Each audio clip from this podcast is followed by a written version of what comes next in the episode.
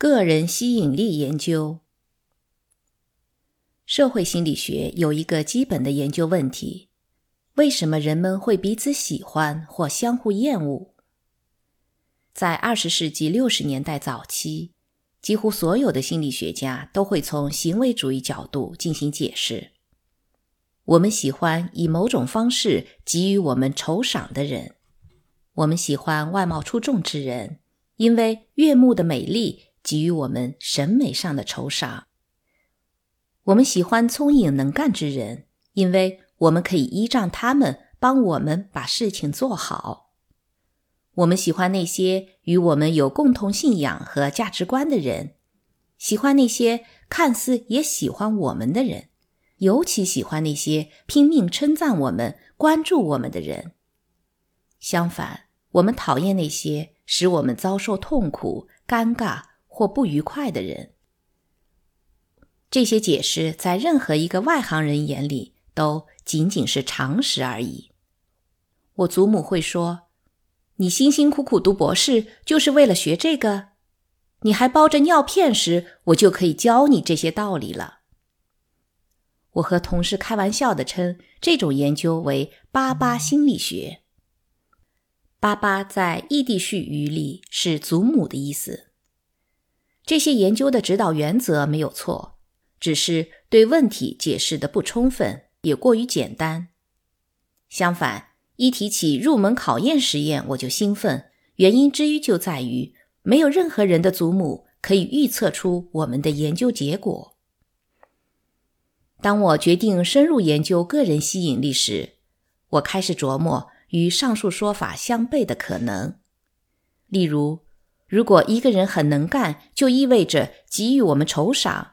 那么，这个人越能干，我们就应该越喜欢他。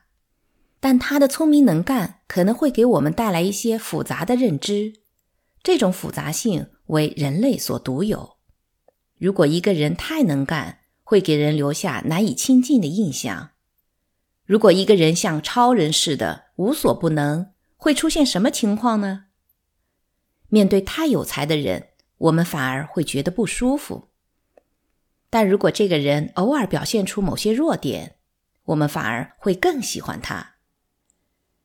假设赫布是一位聪明的数学家，同时也是一位优秀的篮球选手和衣着考究之人。如果他偶尔将一列数字加错了，很简单的带球上篮出现失误，或者在公共场合露面时领带上有肉汁渍，我可能反而更喜欢他。我敢说，一年前发生的一次军事冲突为我的观点提供了有力的佐证。一九六一年春天，美国军队坚信，如果在猪湾袭击古巴，一定能够推翻卡斯特罗政权。可入侵行动以惨败告终，举国难堪。肯尼迪总统尤甚，因为是他签署总统令出兵古巴的。可是军事惨败之后。盖洛普民意调查显示，肯尼迪总统的支持率反而上升了。这是怎么回事？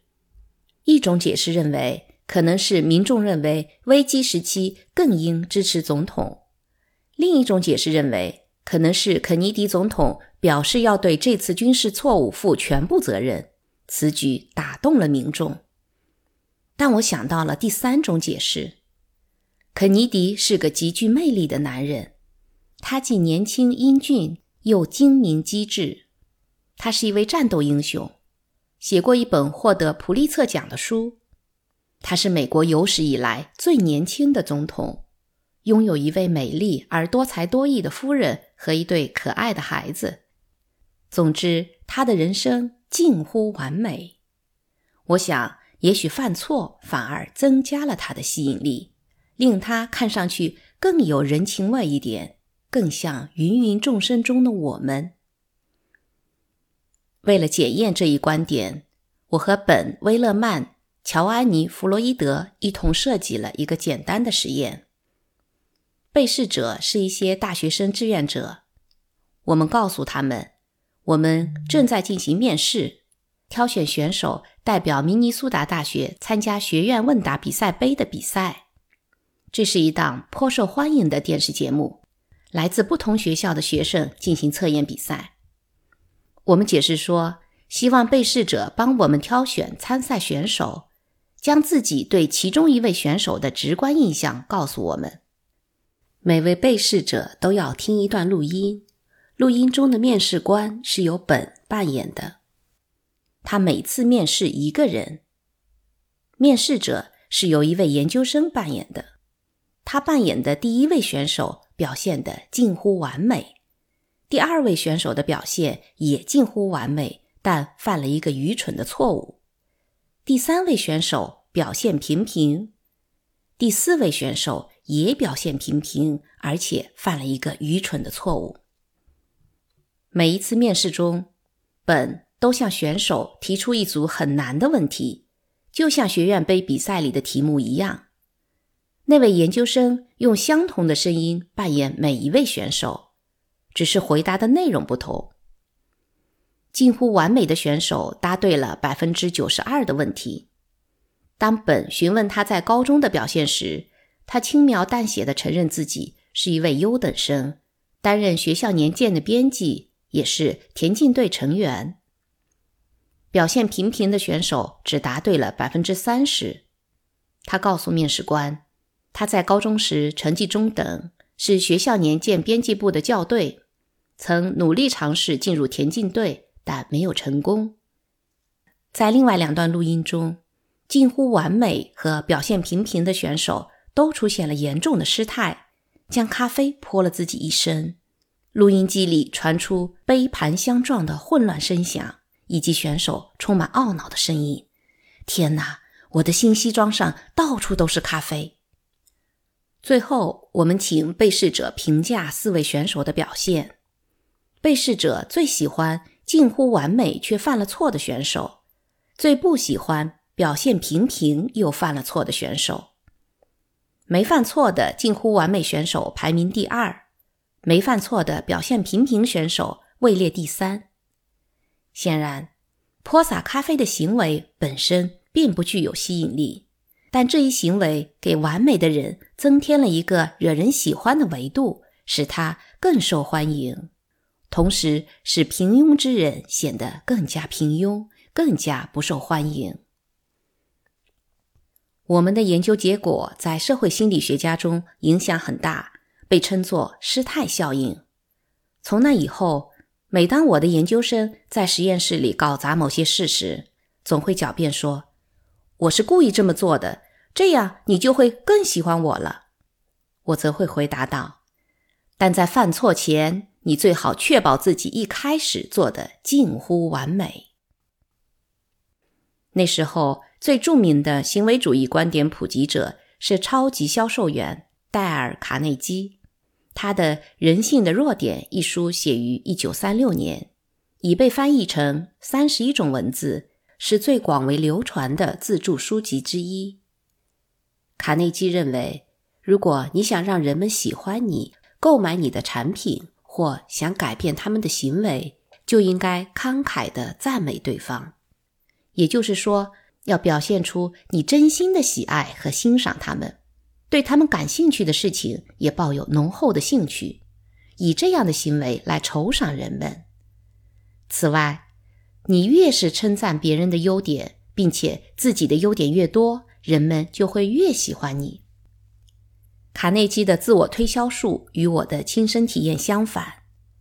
如果一个几乎不认识我的人赞美我，我会怀疑他另有所图。他想向我推销什么吗？但就算他对我的赞美是不容置疑的，但我认为赞美的价值还不如多传递一点真知灼见。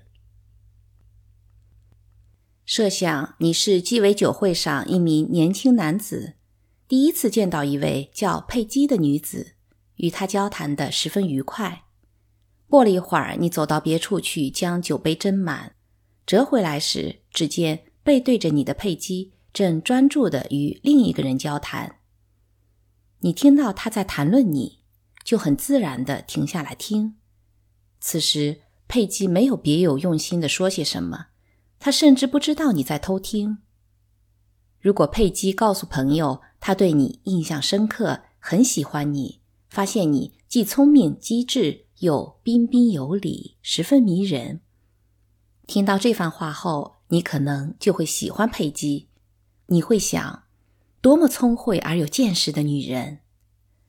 但如果你听到他告诉朋友他讨厌你，发现你既乏味无趣，又不够坦诚，而且愚蠢粗俗，听完这番话，你可能就不太喜欢他了。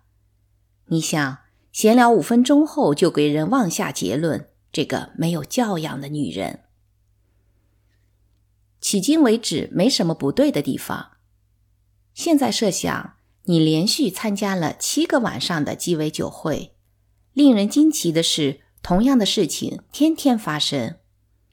每天你和佩姬闲聊几分钟后就离开，当你回来时，偷听到佩姬在谈论你，她可能每次都给予你正面评价，或者每次都是负面评价。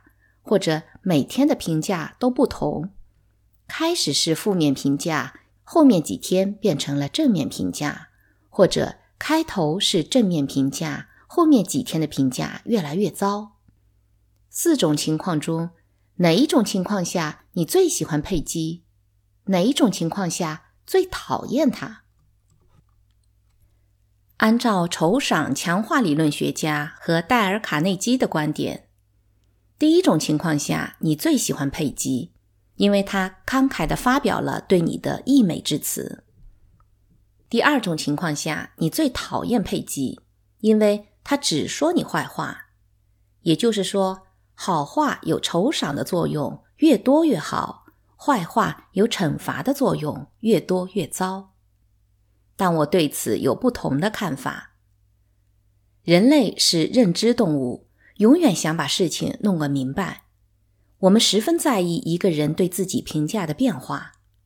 如果佩姬一开始不喜欢我，但随着对我了解的加深，喜爱度也慢慢增加，这对我来说胜于天天听他夸我，因为其间有所盈利。相反，如果一开始他喜欢我，但接触一多，对我的喜爱度减少，这最令人痛心。因为其间有所亏损，在这种情况下，我最不待见他。我把这一理论称作人际吸引的得失理论。在物理学领域，阿尔伯特·爱因斯坦构建了一些伟大的思维实验，并得出了明确的结论。唉，社会心理学的思维实验都没有明确结论。不过，他们可以成为很好的起点，被我们带进实验室里。考虑到要在一个小时以内搞定一切，我们如何设计出一个高信度的情境，抓住七次鸡尾酒会这一思维实验的核心要素呢？我们需要构建一个情境，让被试者与某人进行交流，该人是我们预先安排好的实验同谋。之后，被试者会在无意中。偷听到我们的实验同谋向第三方讲述自己对他的评价，再往后，被试者与实验同谋再次交流，再偷听，再一次交流，再一次偷听，如此反复七次。我们哪有本事编造什么煽情故事？不过，我和达文·林德好歹想出了一个。被试者是一位女大学生。来到实验室后，达文出去迎接她，领她去一间观察室。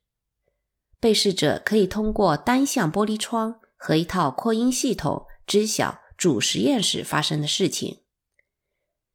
达文告诉被试者，他同时安排了两位女生参加实验，一位担任被试者，另一位担任实验助手。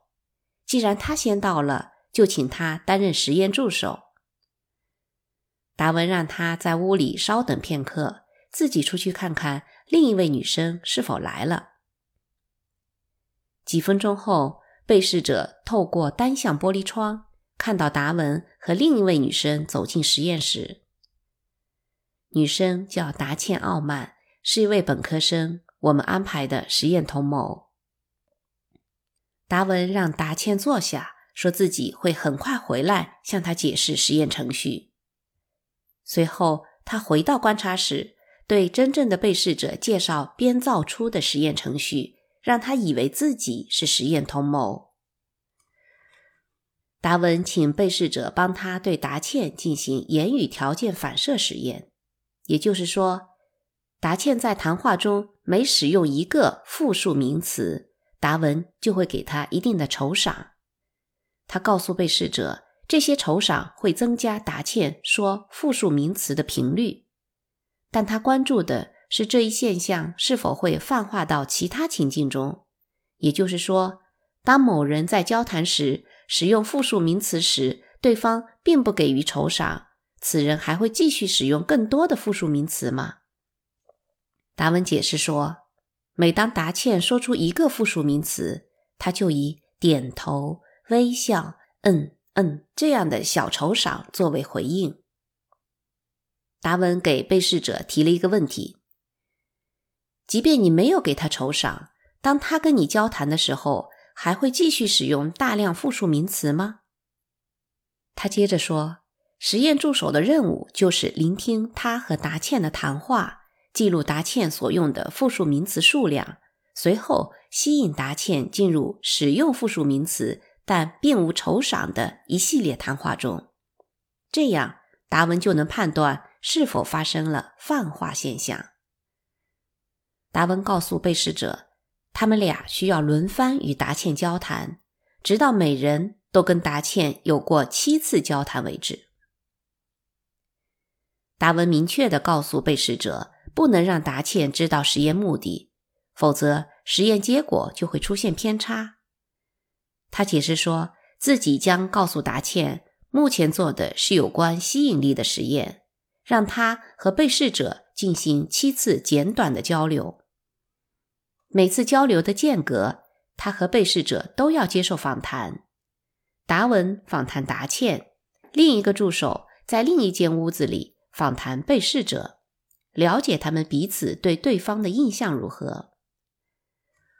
事实上，在达文访谈达茜时，被试者正在观察室里聆听两人的谈话，计算达茜使用复数名词的数量。由于我们已让被试者相信达茜认为该实验是研究人际吸引力的，因而达文询问达茜对被试者的印象时，并不会引起被试者的怀疑。就这样，被试者连续七次亲耳听到某同学对自己的评价。这种研究设计对实验者而言，说出来比做出来更复杂。好在。达文卖力解释的可信度很高，八十四名被试者中只有四人质疑我们的实验程序。实验包含了四种情境：一、正面评价情境，实验同谋一直对被试者给予高度评价；二、负面评价情境，七次都是负面评价；三、盈利性评价情境。前几次是负面评价，慢慢的正面评价越来越多。四、亏损性评价情境，前几次评价很高，慢慢的变成了负面评价。研究结果证实了我们的假设：被试者在盈利性评价情境中对达茜的喜爱程度明显高于正面评价情境，这恰恰说明了。戴尔·卡内基有关慷慨发表赞美的观点是错的。反之，被试者在亏损性评价情境中对达茜的厌恶程度也明显高于负面评价情境。